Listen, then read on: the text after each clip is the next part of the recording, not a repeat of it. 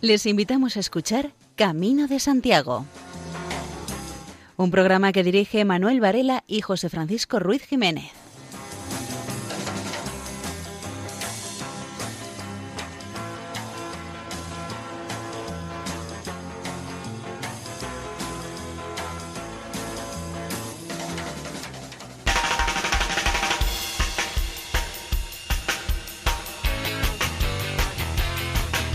Queridos oyentes, les damos la bienvenida a una nueva edición del programa Camino de Santiago en la sintonía amiga de Radio María. Nos reencontramos de alguna manera después de todo este tiempo de confinamiento.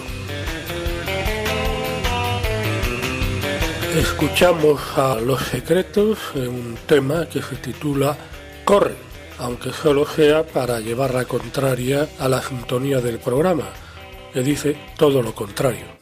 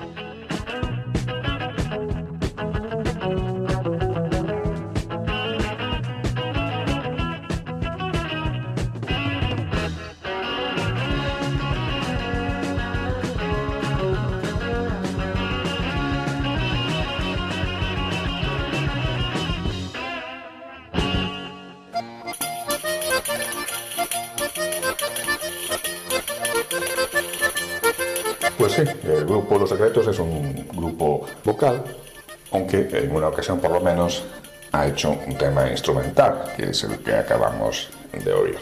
Y ya que estamos con la música, nos referiremos ahora al contenido musical del programa de hoy, que incluirá dos novedades. Una del grupo gallego Luarno Lubre y otra de SKL 69, novedades musicales de temática jacobea.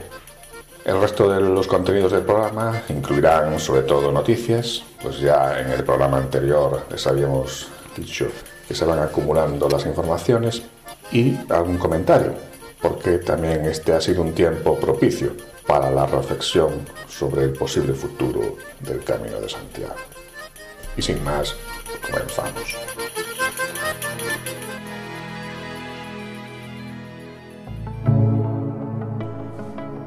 Poética del peregrino, peregrino alegre, peregrino alegre y esperanzado, mirando al frente con paso atinado.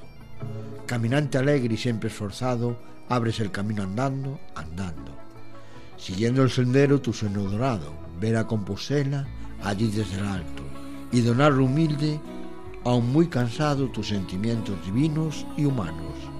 Caminante alegre, tú siempre soñando, porque Compostela te está esperando y ya cuando veas tu sueño logrado, lleno de delicia, volverás llorando.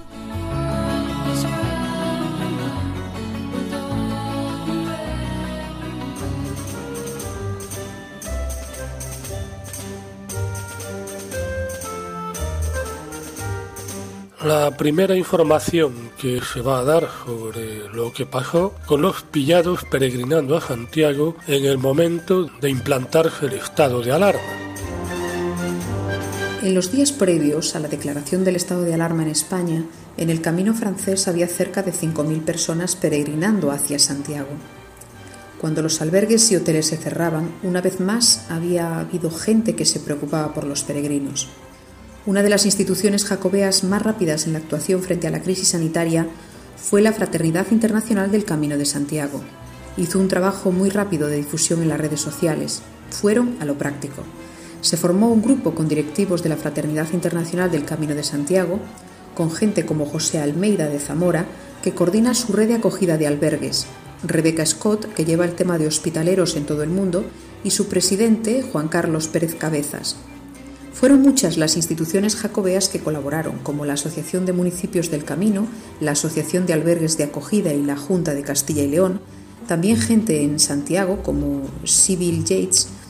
Entre todos localizaron a los peregrinos que estaban en el camino, aislados o desinformados.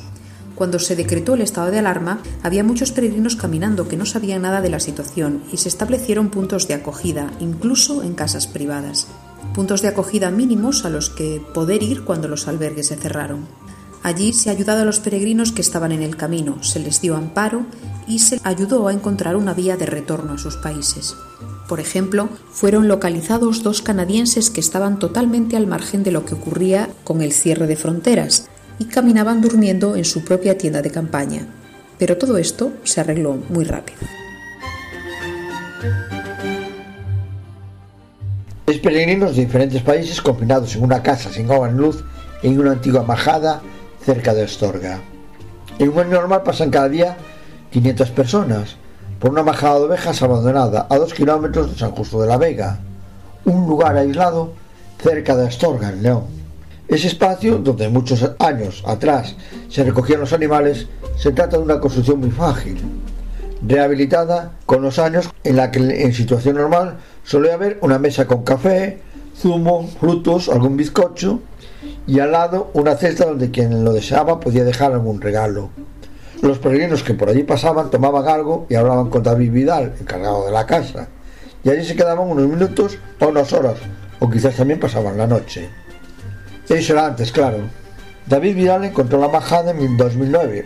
Hasta 2013 fue empresario, pero una sucesión de estas crisis económicas y personales lo llevó a cambiar de vida radicalmente. En 2004, tras hacer el camino de Santiago y pasar por una etapa de meditación y silencio, empezó a creer que algo le movía y que le guardaba las espaldas. En 2006 decidió que no quería volver a trabajar por dinero. Y en 2009 cuando volvió al camino con una amiga descubrió este lugar en el que ya lleva 11 años viviendo sin luz, sin agua, sin móvil, sin reloj. Asegura que está allí no para ayudar, sino para servir. Y allí está David, en compañía de cinco peregrinos, personas cerca de la libertad los define, que están pasando el confinamiento en este rincón de la provincia de León. Allí convive con un inglés, un portugués, tallador de madera, un marroquí, un aventurero de Castellón, que llegó en bicicleta y una mujer búlgara, que dejó el trabajo antes de venir a España. Han ido llegando de uno en uno, desde el principio del confinamiento, algunos acompañados por agentes de la policía que les habían encontrado sin saber qué hacer y a dónde ir. En algún momento llegaron a ser ocho, pero la convivencia de tantos desconocidos a esta situación no es fácil, según explicó David. Dos terminaron por marcharse tras un incidente violento. Durante todo el año, en la era pre-coronavirus, Amigos y vecinos de los pueblos cercanos proporcionaban suministros a David y en verano, con las donaciones de los peregrinos, pagaba esos productos. Así fue el pasado invierno también, con la diferencia de que hace semanas que no ha pasado nadie. Y esta vez parece que no podrá saldar sus deudas. Estos días al menos han llegado donativos.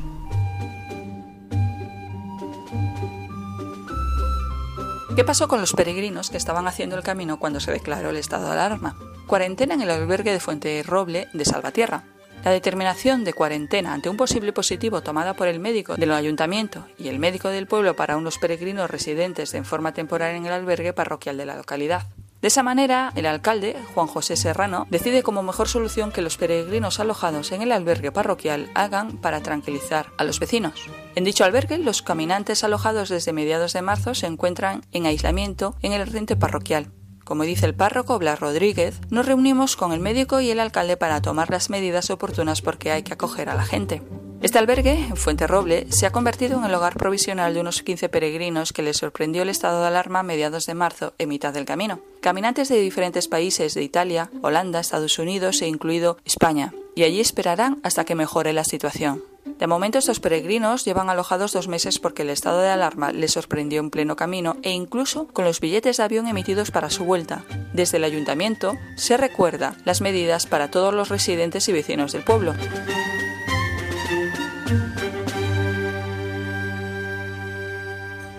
En este mes de mayo estaba prevista la publicación de un nuevo disco del grupo musical gallego Luarna Lubre. Ya durante las primeras semanas de este año se fue anunciando el título, Vieiras e Vieiros, e incluso un tema musical que escuchamos ya en este programa.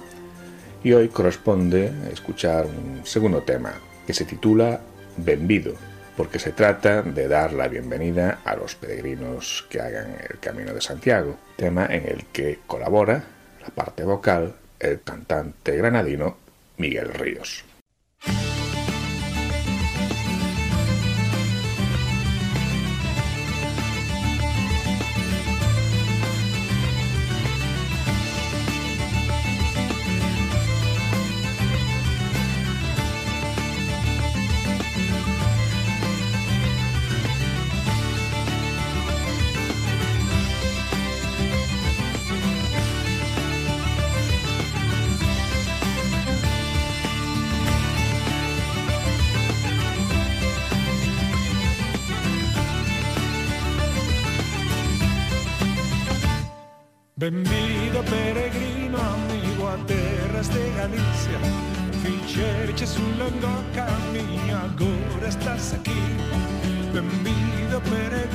Amigo a terras de Galicia.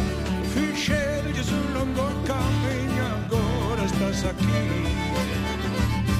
Este é a terra de Bregano do verdo sin guío Onde se guarda o santo e a terra rica o mar. Este a terra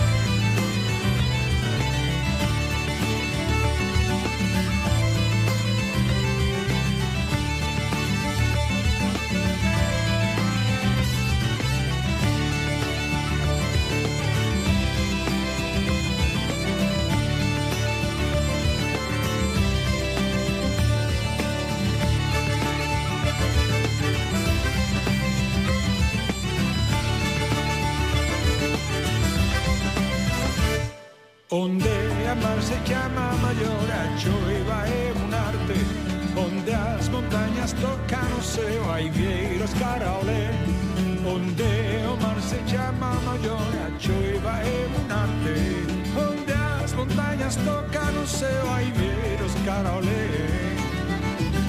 Somos un pobo ancestral con increíbles historias Onde de subir o baixar non é de explicar. Somos un poco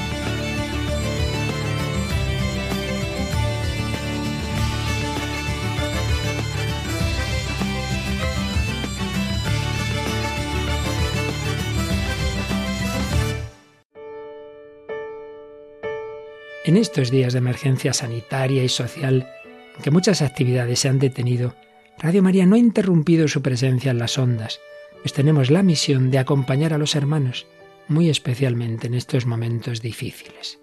Por ello, a pesar de nuestro reducido personal y la escasez de recursos, estamos haciendo un gran esfuerzo para mantener nuestra programación e incluso potenciarla en algunos aspectos. Por ello, os pedimos más que nunca oraciones por el personal y voluntarios de Radio María, para que la Virgen proteja a su radio y ésta pueda seguir alimentando la oración y esperanza de tantas personas que lo necesitan. Por otro lado, comprendemos perfectamente que en estos momentos de crisis muchas personas no pueden aportar la colaboración económica que les gustaría.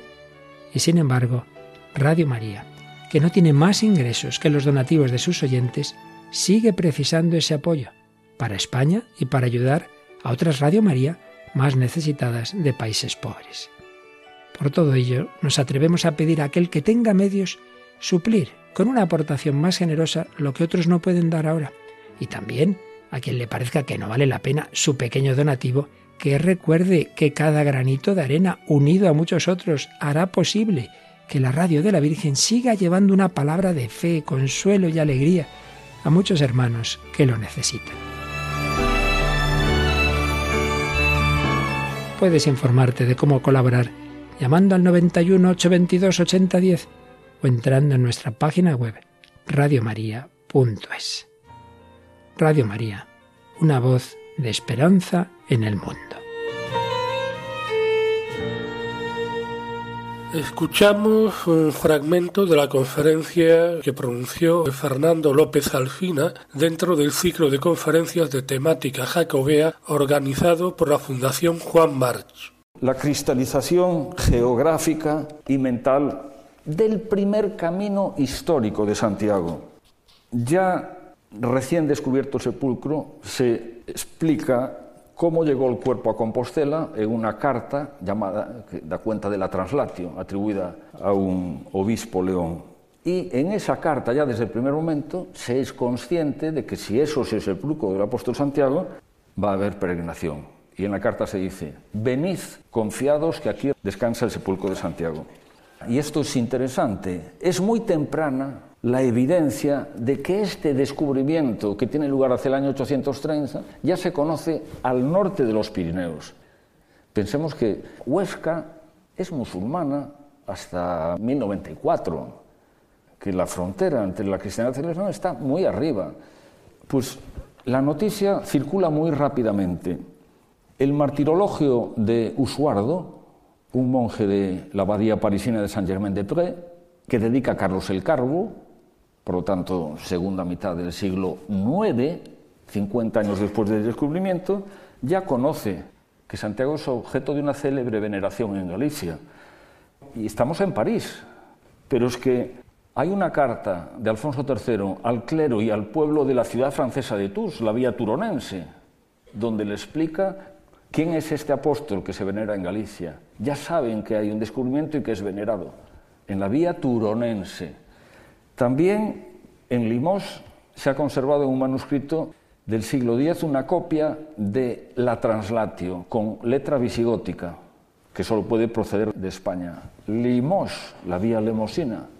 Y finalmente, de Lepuy, de la vía Podiensis, viene el primer peregrino conocido, Gotescalco de Lepuy, en el año 950 la vía Podiensis, la vía Lemosina, la vía Turonensis. Muy tempranas las noticias al norte de los Pirineos. Pero si queremos saber realmente si no fue Carlomagno, la cristalización del camino tuvo que haber sido posterior. ¿Cómo de posterior? Nos ayuda extraordinariamente el saber qué transformaciones generó la peregrinación y la formación del camino, donde más se acusaba estas transformaciones, que eran en la propia ciudad de Santiago. El gran objetivo es situar la muralla, defenderla con un nuevo sistema defensivo. La muralla tenía siete puertas, nos lo dice el Calistino, pero solo una es la puerta francígena, o ya en lengua romance, la puerta del camino. Las otras no. Siete puertas, siete caminos, pero solo uno es el camino, el de Santiago, el que viene del Monte del Gozo, el que viene de todos estos pueblos que nos dice el Calistino en sentido inverso. Otra puerta le llama la puerta del Santo Peregrino, denominación que solo se puede explicar teniendo en cuenta que aquí estaba el cementerio de peregrinos, ya en ese momento, de 1060, y que el peregrino que pasaba por esta puerta era el peregrino que iba al cementerio, muerto, el peregrino que había muerto en el hospital de Santiago, en el curso de la peregrinación, siglo XI, y que por lo tanto ya era un bienaventurado ya era un santo peregrino. La calle que baja desde la plaza de Cervantes hacia la catedral es el Vicus Francorum, la calle de Francos. Es decir, la urbanización, el paso de un lugar a un burgo y después a una ciudad, la densificación de casas, la transformación de el camino en una calle, ¿dónde tiene lugar? En el camino francés, la calle de los francos, el último tramo que hay que recoger para entrar en la Catedral de Santiago. Y otra calle que hoy se llama Casas Reales, en la Edad Media, es la calle o la Rúa del Camino, como ocurre en tantos de estos pueblos. El Camino de Santiago es calle de la Rúa, en Carrión, etcétera, etcétera. El camino, el camino. Entonces, con esto tenemos la constatación de que es la peregrinación, el paso de los peregrinos, los europeos, los ultrapirenaicos, los francos genéricamente, de sus diversos lugares, más o menos lejanos, los que recorriendo estos caminos han hecho que cristalice un camino geográficamente. Nunca sabremos metro a metro por dónde iba desde Nájera a Santo Domingo de la Calzada. A lo mejor sí, porque como en las vías romanas había ingeniería, los arqueólogos pueden descubrirlas, por dónde iban. Pero un camino medieval que va entre dos pueblos, pues muy bien. El recordado Elías Baliña inventó la flecha amarilla y hoy están los caminos muy señalizados. Y hoy los peregrinos tienen carne de peregrinos, se sabe por dónde han venido, por qué itinerarios tal, pero esto era imposible en la Edad Media. ¿no? Entonces, han podido venir por muchos sitios, pero llega un momento, mediados del siglo XI, en que realmente ha habido una cristalización, un camino que se llama por los contemporáneos Camino de Santiago. Ese es el primer camino, no hay duda.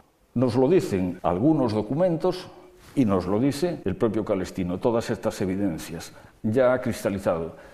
Había la vía Domitia, la vía Casia, las vías romanas tenían todas sus denominaciones. Este camino medieval recibe un nombre nuevo, el camino de Santiago. Alguien podría decir, también es el de Burgos, es el de León.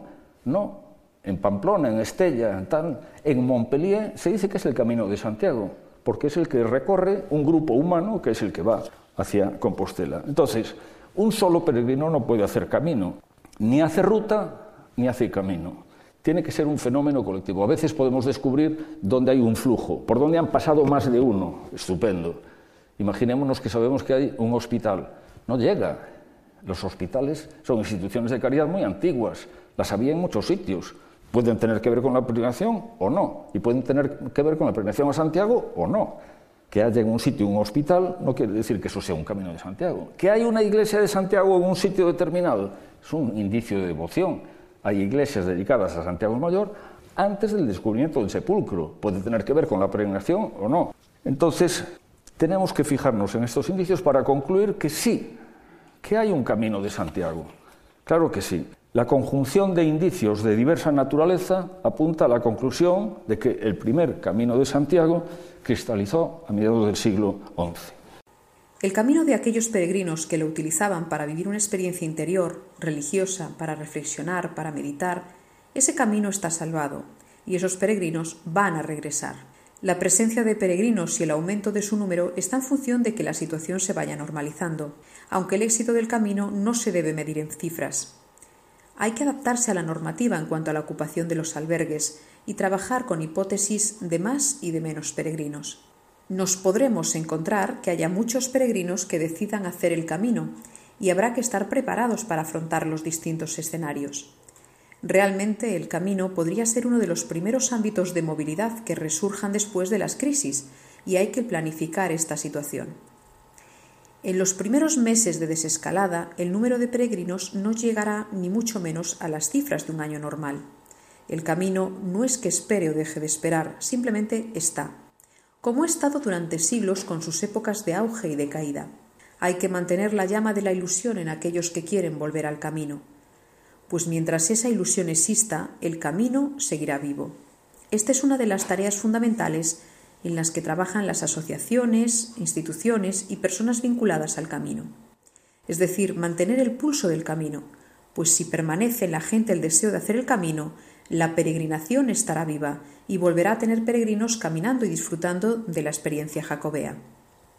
Desde el momento en que haya un solo peregrino caminando, al igual que ocurrió en los años 80 y 90, las asociaciones y otras instituciones tendrán mucho trabajo que hacer volverán a estar los que estaban en aquellos comienzos, ejerciendo sobre todo la acogida tradicional, porque muchos albergues de los que viven del camino no van a abrir hasta que el número de peregrinos los haga rentables. Y la fuerza reside en ser voluntarios y estar desde el inicio a disposición de los peregrinos. Cuando estos pocos peregrinos comiencen a caminar, los voluntarios estarán disponibles, al igual que cada año están en invierno, cuando hay empresas de servicios que cierran. Se facilitará la vuelta al camino, se contribuirá a vencer las primeras reticencias y empezará a funcionar lo que siempre ocurrió en el camino, el boca a boca, esta vez a través de los medios tecnológicos. Pesarán mucho más las ilusiones de la gente que las reticencias. De nuevo, la acogida tradicional mostrará lo fundamental que es su presencia para el camino, como lo ha sido a lo largo de los siglos, con el espacio ganado en la peregrinación y que en los últimos años se ha llegado a cuestionar su existencia. Las asociaciones y los voluntarios entienden que lo importante son los peregrinos, sin pensar en el número, de modo que les basta un solo peregrino para abrir un albergue y estar disponibles eso sí, asumiendo la necesidad de adoptar todas las medidas de seguridad e higiene necesarias para garantizar el bienestar de peregrinos y hospitaleros. El camino está, y es realmente una esperanza para toda esta situación que estamos viviendo.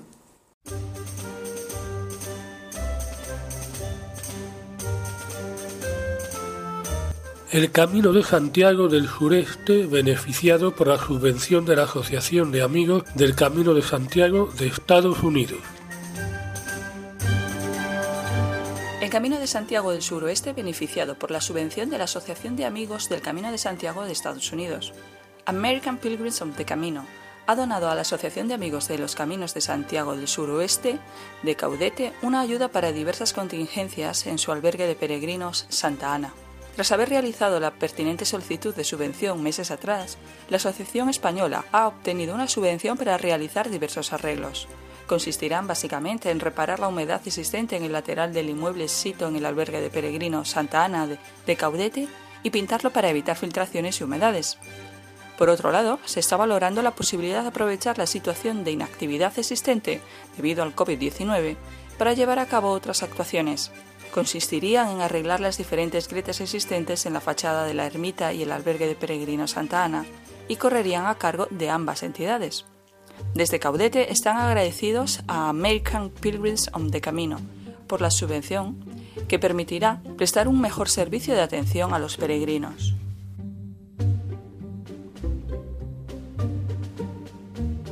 Canadá, Francia, Japón y los Estados Unidos aprovechan la ruta hacia Santiago para apoyar a nuestro país en su lucha contra el coronavirus.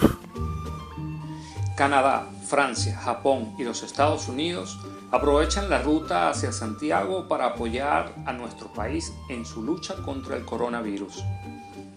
El Camino de Santiago vuelve a unir a individuos de diferentes sociedades a través de la solidaridad, fraternidad y hospitalidad, valores que se practican en el peregrinaje a través de esta ruta milenaria.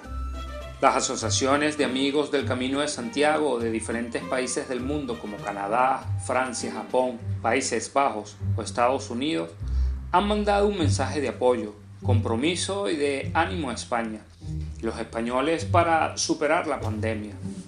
Además, se han puesto a disposición de la Asociación de Municipios del Camino de Santiago para transmitir a los ciudadanos de sus países toda la información que de España vaya saliendo y contener a posibles peregrinos si las autoridades sanitarias españolas así lo requieren en los próximos meses. Desde Francia señalan que se solidarizan con los españoles, mientras la Asociación Americana resalta que el ánimo de volver al camino existe y existe con fuerza.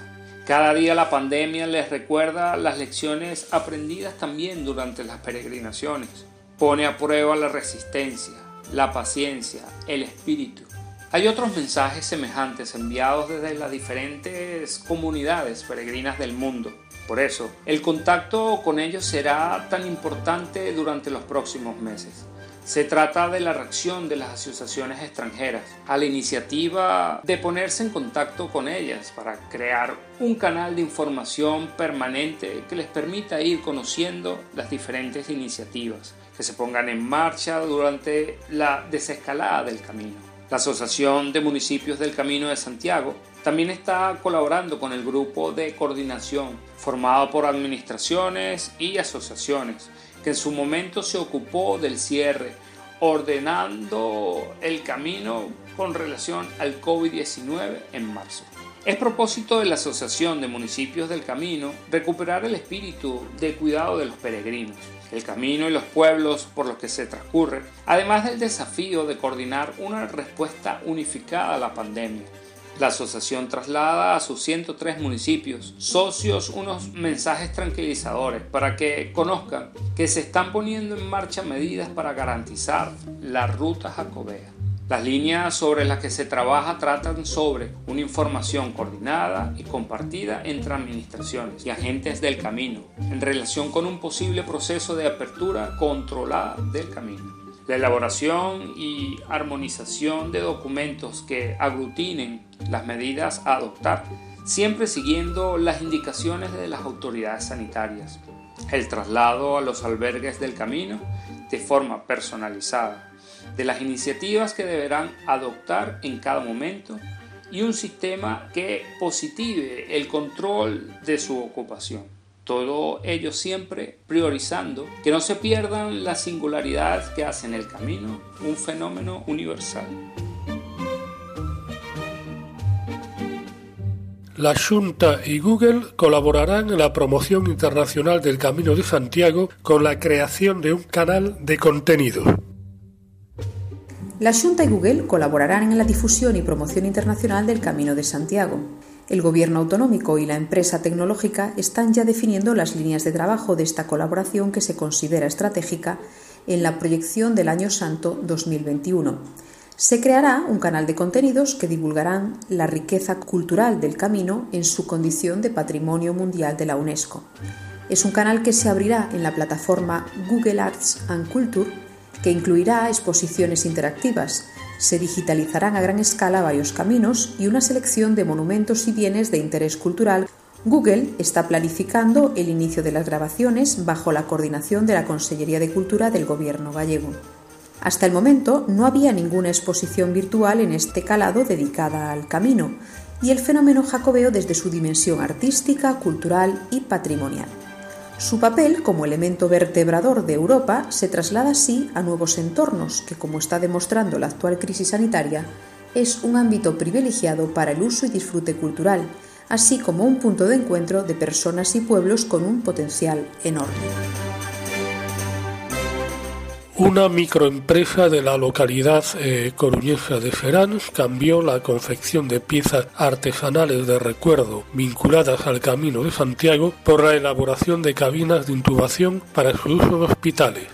Ya ha entregado al Servicio Gallego de Salud cuatro de estas urnas. Carlos Rodríguez, más conocido como Cro y natural de la parroquia de Veres, en Estrada, tuvo claro desde el comienzo del confinamiento que este próximo verano estaba perdido se encontró entonces ante una encrucijada, lamentarse o arrimar el hombro ante la pandemia. No lo dudó.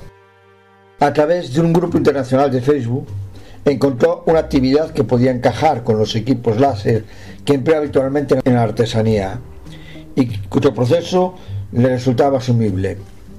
Copió la idea de un médico chino que presentó en dicho portal una caja llamada a ejercer de barrera entre el médico y el paciente durante el proceso de intubación en los centros sanitarios.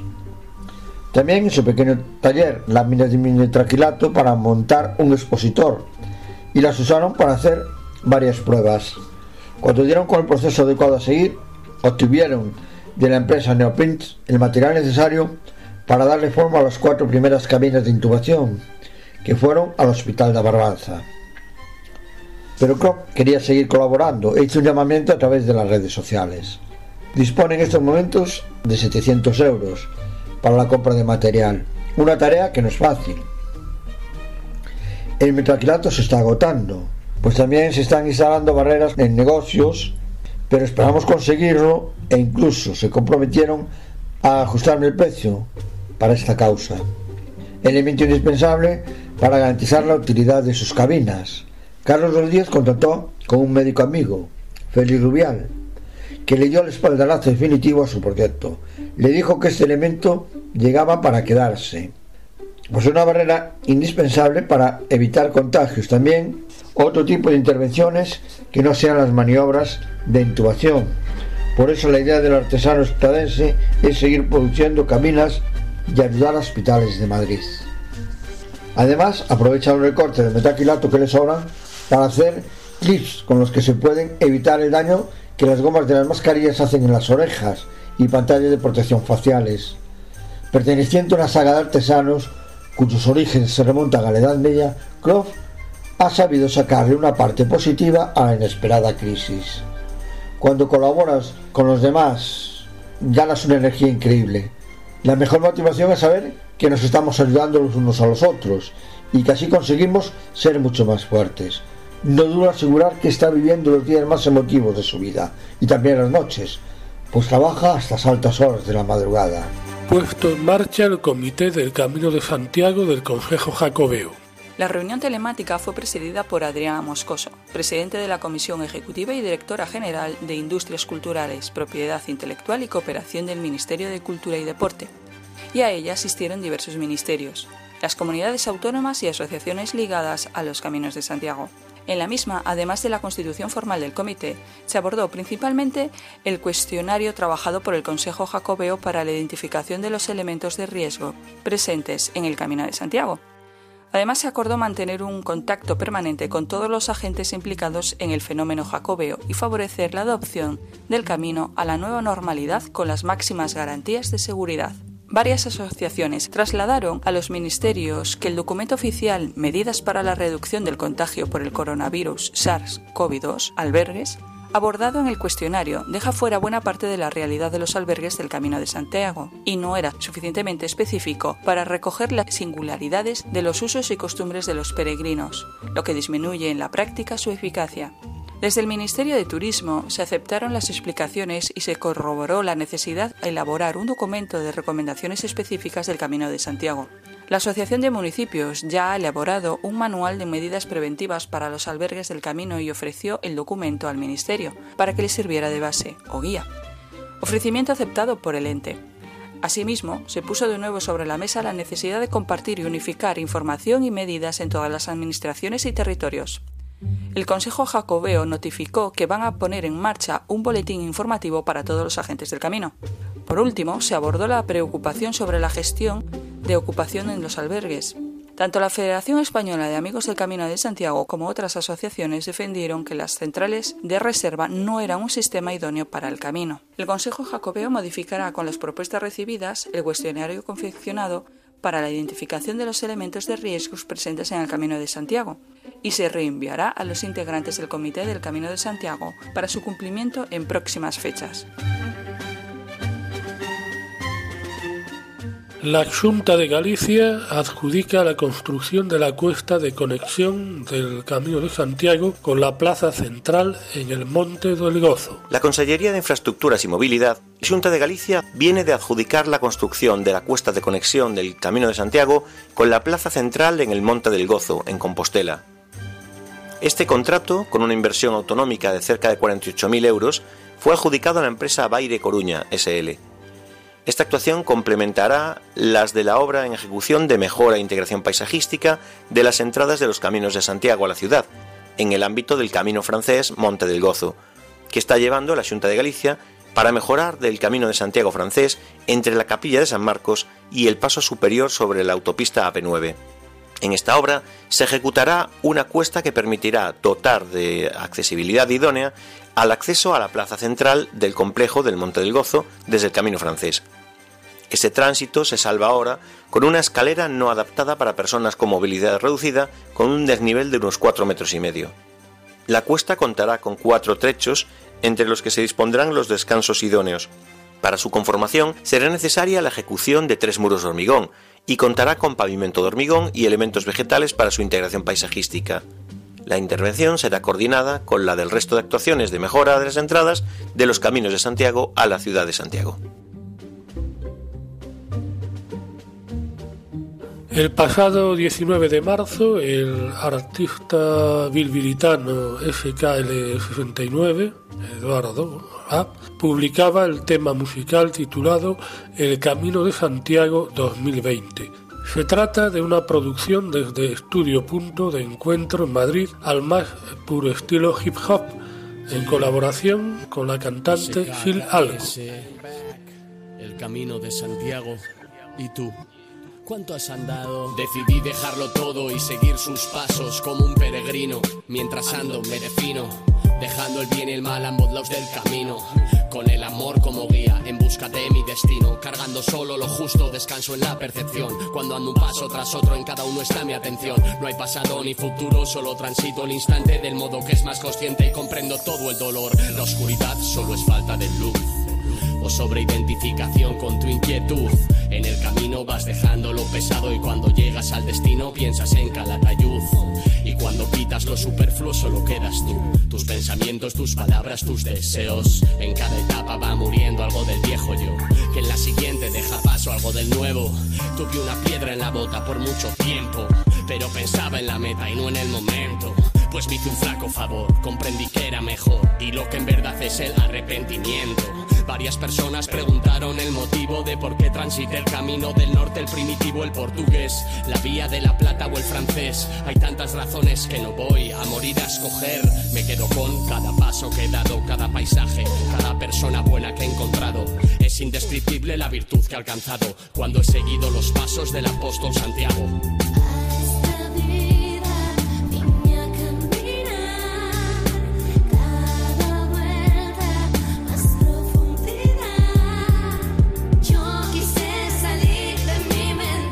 Están escuchando Camino de Santiago en Radio María. Y entramos en un mosaico radiofónico. En los siguientes minutos se emitirán espacios radiofónicos de distintas emisoras que tratan temas jacobeos. En el programa Instrumentos de Dios, hace un año, Cristina hablaba de la Catedral Compostelana. La escuchamos ahora de nuevo. La majestuosa Catedral de Santiago de Compostela se inicia en el año 1075 y luego poco a poco se va impulsando la construcción y se desarrolla pues a lo largo del siglo XII. Es en 1168 cuando el maestro Mateo se encarga de terminarla y esto incluye la realización de este pórtico de la gloria. Es una catedral, por tanto, de estructura medieval. Se ha mantenido en lo fundamental esta estructura, aunque lógicamente la fisonomía de la catedral pues ha ido variando con los siglos. Por ejemplo, pues encontramos que mm, tiene un claustro renacentista, la capilla mayor o la fachada del obradoiro son barrocas, tiene mm, distintos elementos del neoclásico. De hecho, en los últimos 100 años se han realizado distintas actuaciones en la catedral, así que es una catedral realmente antigua, pero también muy actual. El maestro Mateo completó el cierre occidental del edificio, construyendo la cripta, y sobre esta cripta se sitúa este pórtico de la gloria, la fachada occidental se sustituyó por la que hay actualmente, que es de estilo barroco, y el pórtico, para los que conozcan la Catedral de Santiago o para los que la vayan a conocer, pues queda justo detrás de esta fachada. En 1211 se concluyó la Catedral de Santiago y fue consagrada exactamente el 12 de abril. El simbolismo que tiene el peregrinar cristiano como un camino de salvación, como misión, como meta, y yo creo que esta es un poco la experiencia del peregrino, en concreto, pues el peregrino que llega a la Catedral de Santiago. El personaje de Abraham, al que Dios le encomienda una tarea dentro de su plan de salvación. Dios busca y llama al hombre en todo momento y quiere hacerle feliz. Esto es la llamada de la salvación, que se hace pues desde el amor de Dios y que adquiere su máximo valor pues en Jesucristo, en Jesús resucitado, que es el vencedor de la muerte. En esta misión de Jesús vemos también pues como en los inicios de la escritura Abraham pues fue el iniciador, Posteriormente, pues es entregada a los apóstoles. El apóstol Santiago, uno de los doce, era hermano de Juan el Evangelista, hijo de Zebedeo y de María Salomé. Y junto con Pedro y Juan fue uno de los tres apóstoles privilegiados que vivió íntimamente con Jesús. Vivió íntimamente pues, momentos tan intensos como la transfiguración o Getsemaní. Según los hechos de los apóstoles, Santiago fue el primer apóstol martirizado. Fue degollado por orden de Herodes Agripa en el año 43 en Jerusalén y la tradición cuenta que su cuerpo fue trasladado por el mar hasta tierras gallegas y allí fue enterrado en el lugar donde hoy se levanta la catedral. El peregrino Santiago pues simboliza con ello su compromiso pues de cambiar su objetivo y de su modo de vida, su empeño como el de los apóstoles para construir el reino de Dios y este propósito la verdad es que marcó caminos desde todos los lugares de Europa. Están ustedes en la sintonía de Radio María. A Inés de la Torre ya la hemos escuchado en este espacio radiofónico. Pues bien, ahora extraemos unos segundos del programa El Pozo de Sicar, una clase diferente, Camino de Santiago, con el Instituto Juan de Juni. Estamos en un lugar muy, muy, muy especial. Hemos llegado al Monte del Gozo después de siete ediciones haciendo el camino con la clase de religión en el Instituto Juan de Juni. Salimos en marzo del año 2014 desde Astorga y cada año comenzábamos la etapa en el lugar donde habíamos terminado el curso anterior. Y este año 50 alumnos y cuatro profesores por fin culminamos este camino llegando a Santiago de Compostela. Vamos a despedirnos de todos los oyentes con este buen sabor de boca y buen camino a todos. Buen camino a todos. Buen camino. Escuchamos ahora otro extracto radiofónico correspondiente a una intervención de su directora, María José Parejo. Llegamos a nuestro objetivo durante siete días caminando, la ciudad de Santiago. Contentas por alcanzar la meta, pero con ese sentimiento agridulce de las despedidas, de los finales, de los hasta no sé cuándo. Abrazamos al apóstol Santiago. Más que pedir, a mí me toca dar las gracias. En este camino he aprendido que también se puede llorar de alegría, que los sueños se cumplen, que cada amanecer es un regalo, el silencio y la sonrisa son dos armas muy poderosas. La sonrisa resuelve los problemas y el silencio los evita. Que la vida, como este camino, es un auténtico paseo. Disfrútalo todo lo posible, pero jamás olvides ayudar a los demás, porque este camino es una muestra de que las cosas grandes se consiguen juntos. Esto no es el final, es el principio de un camino nuevo.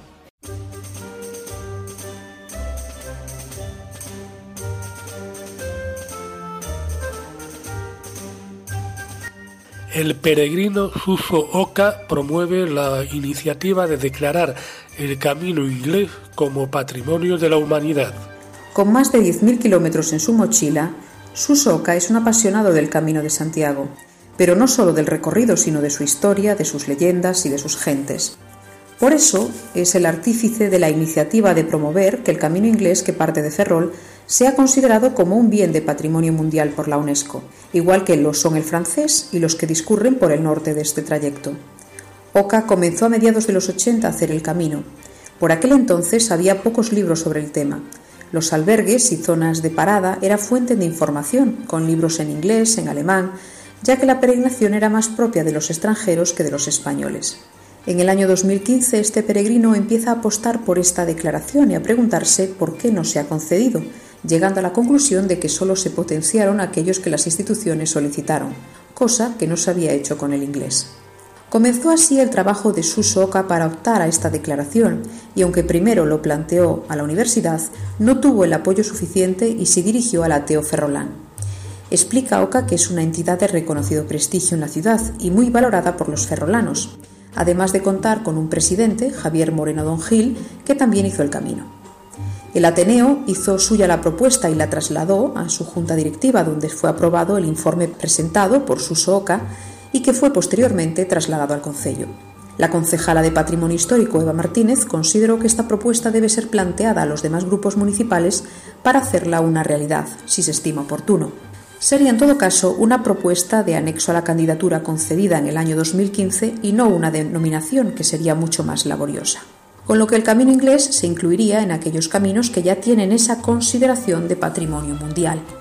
Para Susoka, poder contar con esta declaración sería todo un orgullo, recordando que el camino inglés recibía ya visitantes en la Edad Media, procedentes de Alemania, Inglaterra y el norte de Europa, hasta el momento en el que se rompió con la corona inglesa. Esta es una información del diario de Ferrol. Las obras de restauración del Camino de Santiago a su paso por el puente de piedra, Logroño, comenzaron el lunes 20. Las obras de restauración del Camino de Santiago a su paso por Puente de Piedra, Logroño, comenzaron el lunes 20 de abril. El 20 de abril comenzaron las obras de restauración del Camino de Santiago a su paso por el Puente de Piedra, el único de la ruta jacobea sobre el río Ebro en Logroño, que se centran en la accesibilidad y en la seguridad del peatón. Debido a esta intervención, que tiene un plazo de ejecución estimado de 10 meses, el tráfico rodado y peatonal de esta vía estará cortado en ambos sentidos. Como itinerarios alternativos, los peatones pueden utilizar otras vías, como el puente de hierro, el paso natural más cercano al puente de piedra, y los vehículos pueden utilizar el puente anterior, también conocido como cuarto puente, o el viaducto de la autovía A13 con salida en el polígono Cantabria. Por su parte, la línea 9 de autobús urbano, que habitualmente circula por el puente de piedra, ve su itinerario modificado. La actuación es necesaria para Logroño, pues es uno de los principales entradas a la ciudad y la puerta de acceso del Camino de Santiago y los más de 15.000 peregrinos que cada año llegan a Logroño a través de este puente. Oración por el fin de la pandemia. Santo Apóstol Santiago, a quien Cristo, camino, verdad y vida, mostró su predilección. Tú presenciaste, junto a Pedro y Juan, los grandes acontecimientos de su vida, y fuiste testigo de la curación de tantos enfermos que él realizó. En ti encontró la disponibilidad para beber su cáliz, siendo tú el protomártir de los apóstoles. Como patrono de España, pedimos tu auxilio para los afectados por el coronavirus, fortaleza y sabiduría para el personal sanitario, luz y acierto para quienes toman las decisiones y cercanía generosa para quienes están ofreciendo su colaboración. Ponemos toda esta situación bajo la mano maternal de Nuestra Señora de la Salud y tú, como amigo del Señor, acompaña a los fallecidos hasta el pórtico de la gloria e intercede por ellos ante Él para que nos veamos liberados de esta pandemia. Amén. El músico SKL69 nos desvela su profunda experiencia tras recorrer los caminos de Santiago desde hace tres años. Parte final del Camino del Norte, Camino Primitivo, Colunga Santiago 2017, Camino Inglés, Ferrol Santiago 2018 y Camino Portugués 2019, Tuy Santiago. En palabras de Eduardo, el compositor, se trata de un regalo en estos difíciles días para todos, pero en especial a los afectados por la COVID-19 y sus familias. Que todo esto nos haga más conscientes de qué es lo que nos sobra para alcanzar la felicidad. Camino de Santiago y tú.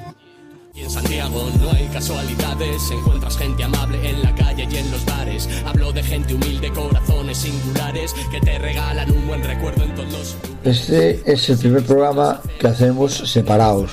Cada uno estamos en nuestra casa. Yo desde mi casa soy un privilegiado que puedo ver el monte, puedo ver el campo, puedo ver la primavera.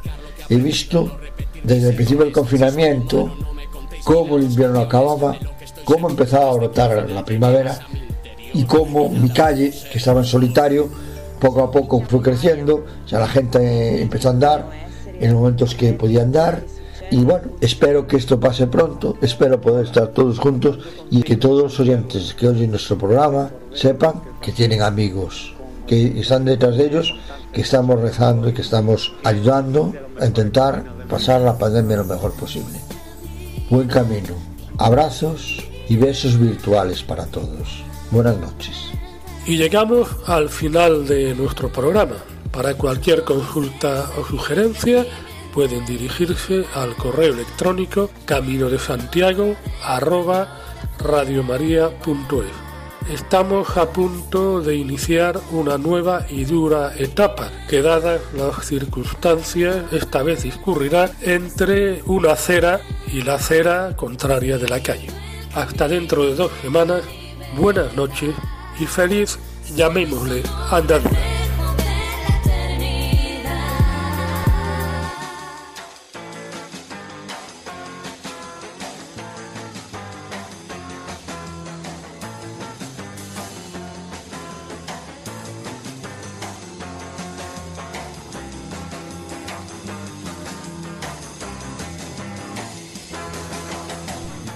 Escuchado en Radio María Camino de Santiago, dirigido por Manuel Varela y José Francisco Ruiz Jiménez.